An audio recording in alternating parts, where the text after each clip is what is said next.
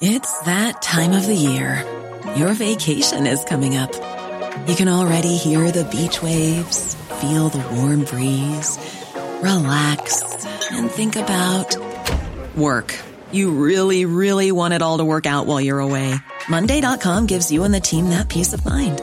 When all work is on one platform and everyone's in sync, things just flow wherever you are. Tap the banner to go to Monday.com.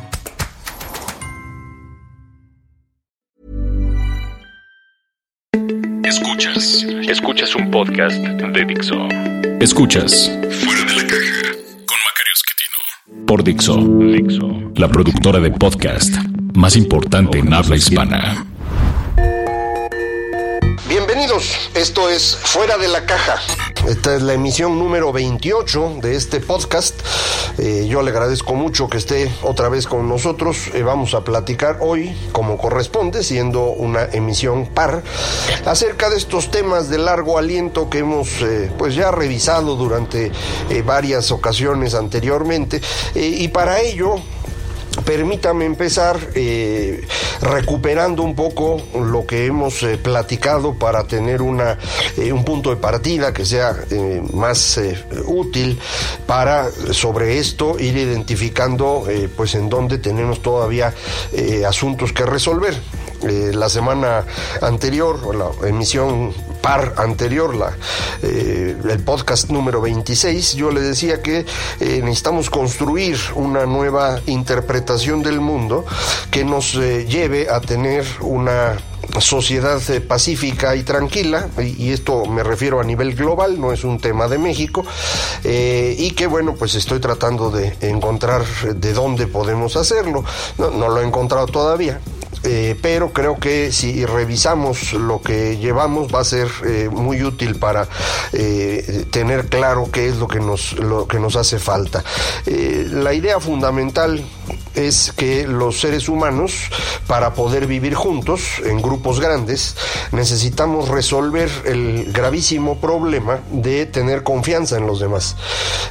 no es sencillo tener confianza en otros porque sabemos que los seres humanos estamos hechos para engañar.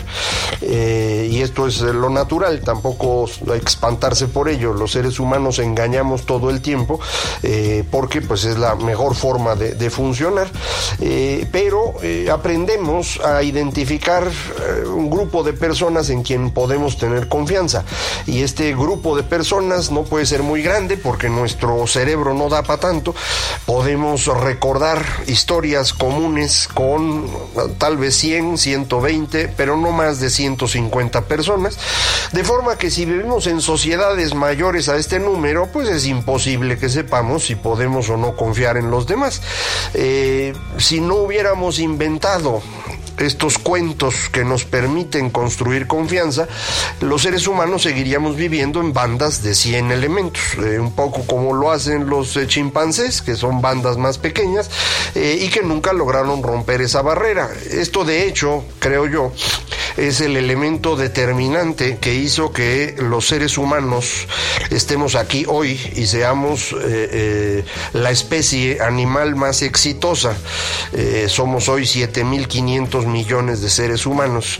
Es algo que ningún otro animal ha logrado ni cerquita. Las únicas otras especies que existen en abundancia de número de elementos son las que usamos para comer o las que nos usan a nosotros. Es decir, vacas, eh, puercos, eh, cabras, gallinas, pero también ratas, cucarachas y algunos otros de estos animalitos que se dedican a vivir de nosotros. Eh, de forma que nosotros hicimos algo que nadie más logró, que es romper la barrera del tamaño de nuestra comunidad.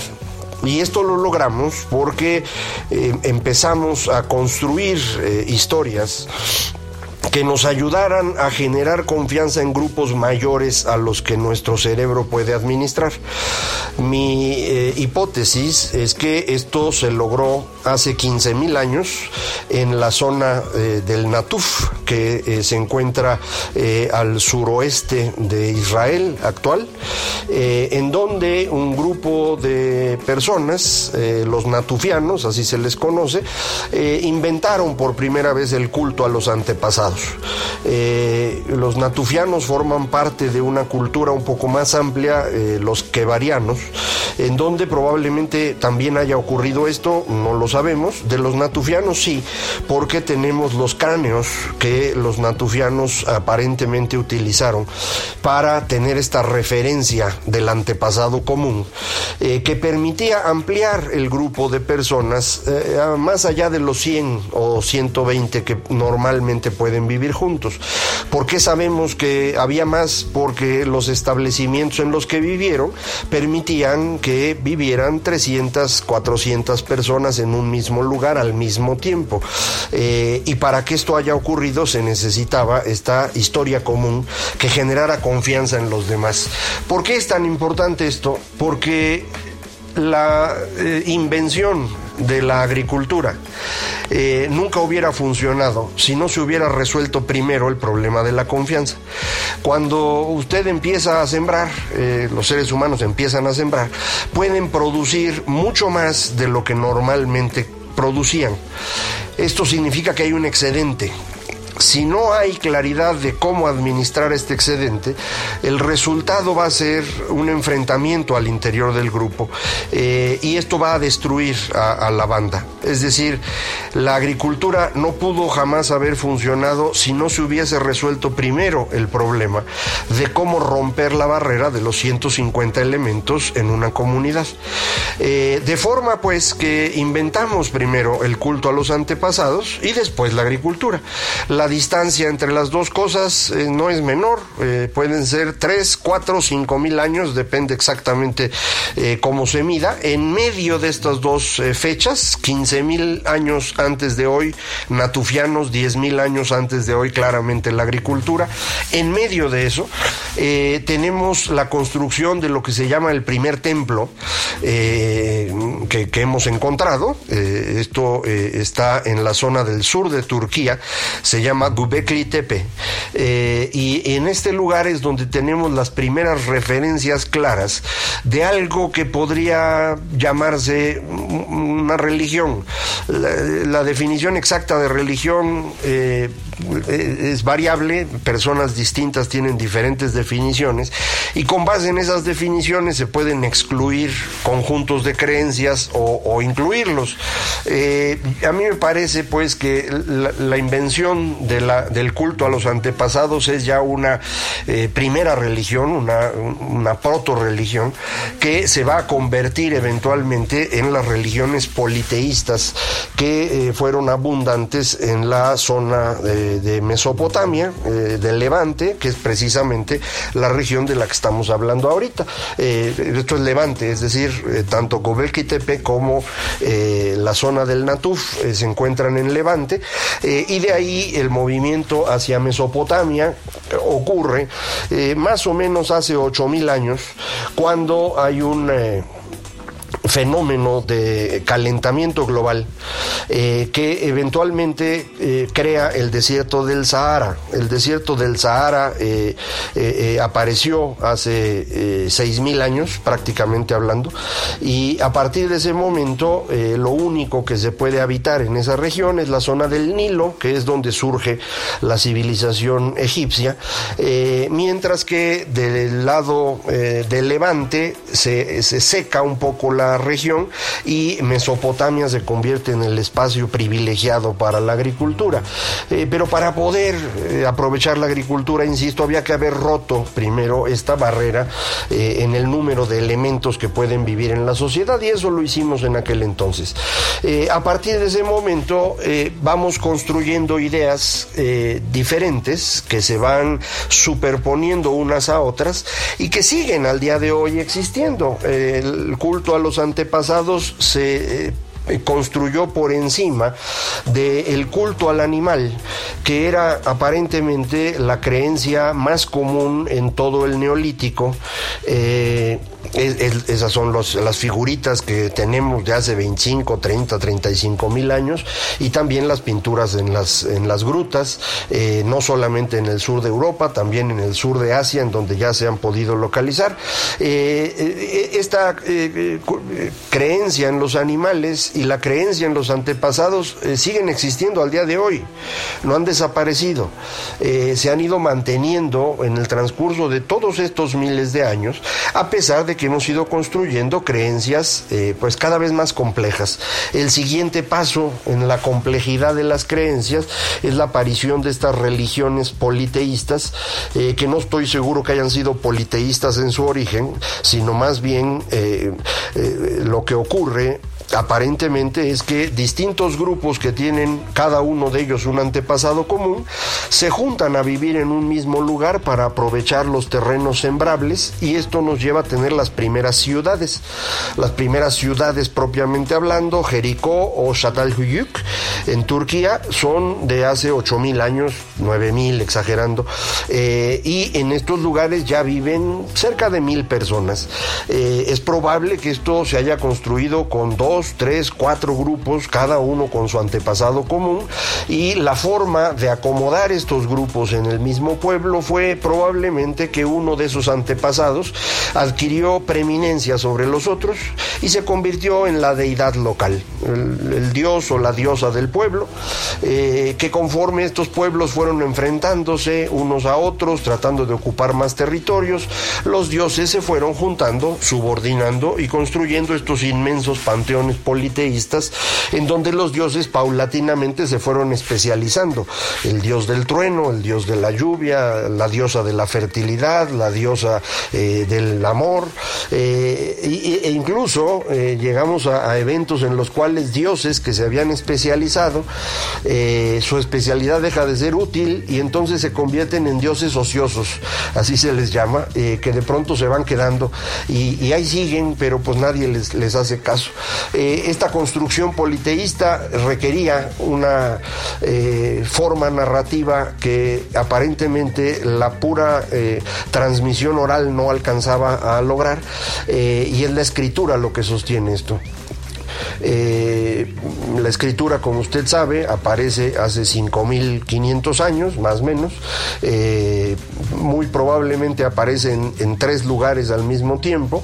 Eh, probablemente por con la conexión de la idea, aunque las formas de escribir son diferentes y los idiomas también, en Egipto, en Mesopotamia y en el Valle del Indo.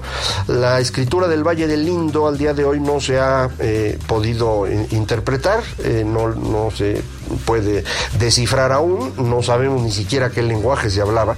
Eh, eh, en los otros dos sí, es probable que haya sido primero el lenguaje sumerio el que haya empezado a escribirse y de ahí la idea puede haber tenido éxito en Egipto, pero es, es muy diferente la forma de escribir. la escritura china es dos mil años posterior y las escrituras que se desarrollaron en, en América, el maya, que fue la que realmente eh, llegó a un, a un, avance significativo, pues es todavía eh, prácticamente otros mil y fracción años posterior.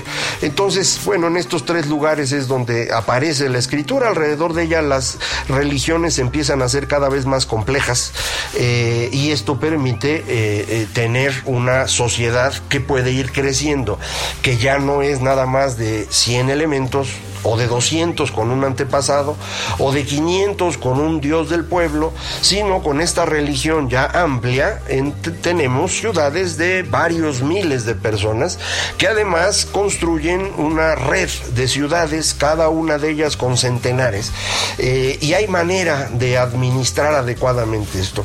Simultáneamente, sin lugar a dudas, se va construyendo también una estructura burocrática que pues aprovecha la escritura precisamente para poder administrar de mejor manera las funciones que tradicionalmente tiene el gobierno, eh, que son la seguridad del grupo, la impartición de justicia al interior del mismo y recolección de impuestos para la redistribución, pero sobre todo en aquella época para el sostenimiento de la narrativa que da soporte a quien está en el poder, es decir, esta eh, cosa que nosotros ahora llamamos teocracia, un gobierno divino. Eh, hay, que sostener la idea de la divinidad para que la divinidad me sirva a mí de legitimidad para ser gobernante. Entonces, bueno, pues necesito este mecanismo en el cual recaudo impuestos, con ellos construyo elementos que me permitan hacer claro que Dios es una maravilla y que Dios además platica conmigo y de esa forma pues yo sigo gobernando y ahí la vamos llevando. Eh, eso es, eh, como comentamos, la manera como se va construyendo. Entonces, lo interesante del fenómeno es que no, no se trata de que primero empezamos a producir y después construimos las historias. Es al revés. Son las historias las que nos permiten producir cosas que de otra manera no podríamos producir. Y el caso de, la invención de la agricultura para mí es, muy importante.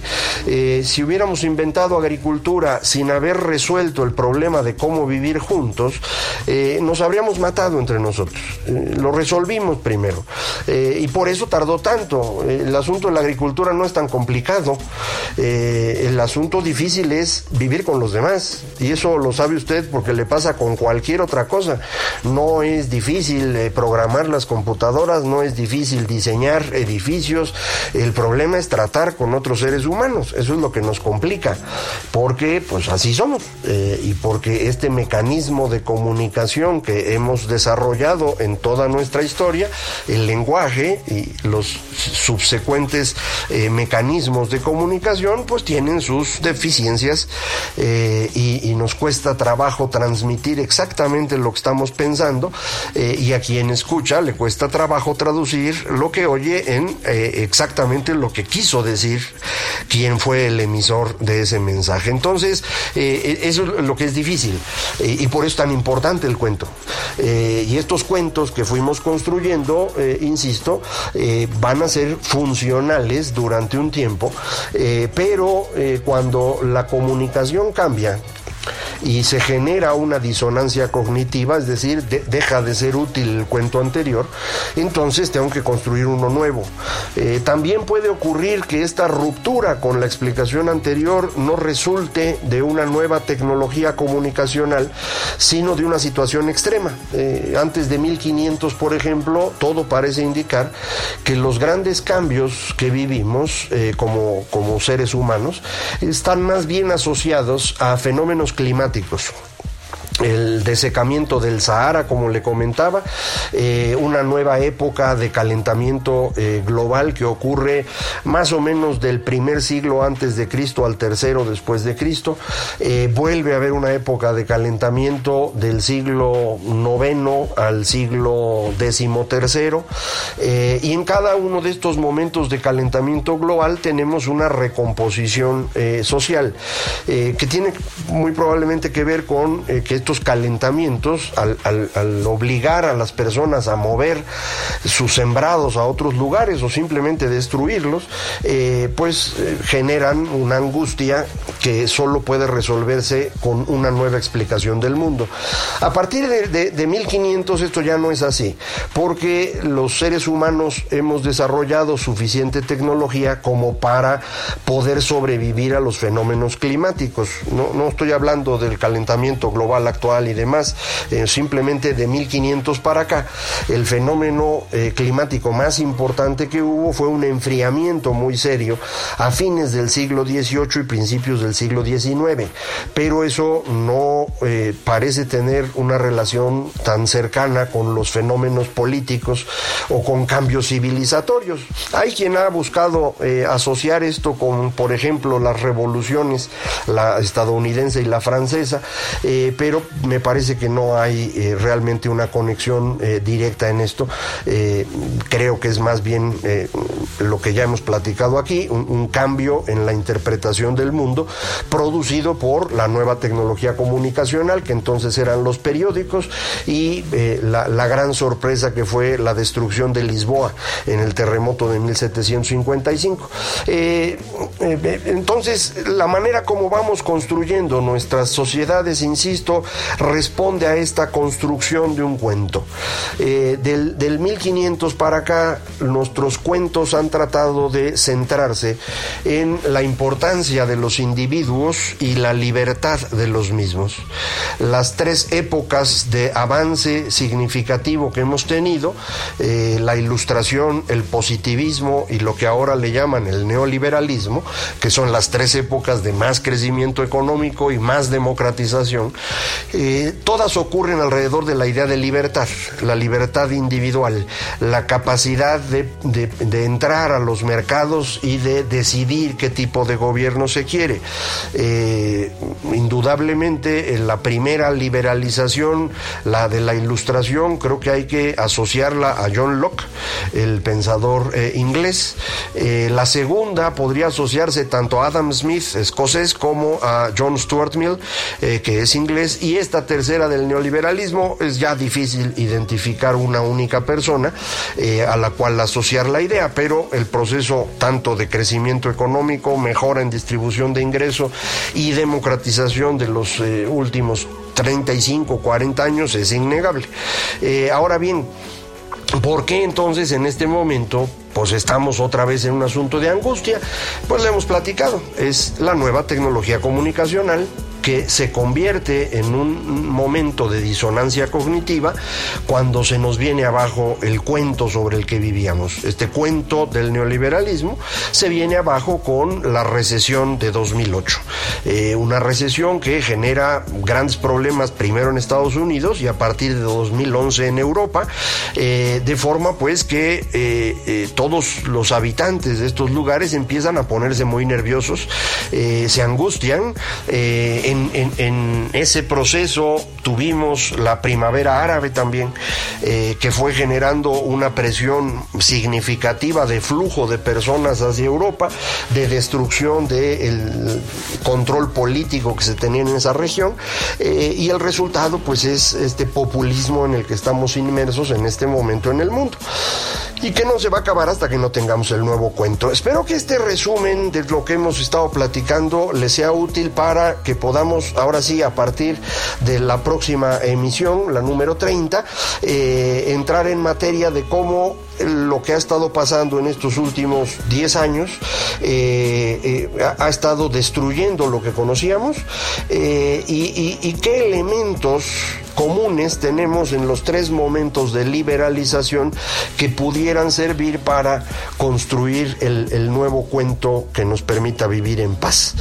Eh, muchísimas gracias por estar aquí otra vez. Acuérdese, Macario MX, me encuentra en Twitter, arroba Macario en eh, correo electrónico, macario arroba macario.mx y eh, la página, a la que nunca reviso, pero es www.macario.mx. Muchísimas gracias, esto fue Fuera de la caja.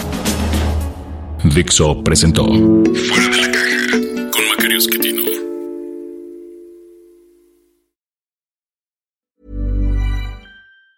Planning for your next trip? Elevate your travel style with Quince. Quince has all the jet-setting essentials you'll want for your next getaway, like European linen, premium luggage options, buttery soft Italian leather bags, and so much more and it's all priced at 50 to 80% less than similar brands. Plus, Quince only works with factories that use safe and ethical manufacturing practices. Pack your bags with high-quality essentials you'll be wearing for vacations to come with Quince. Go to quince.com slash trip for free shipping and 365-day returns.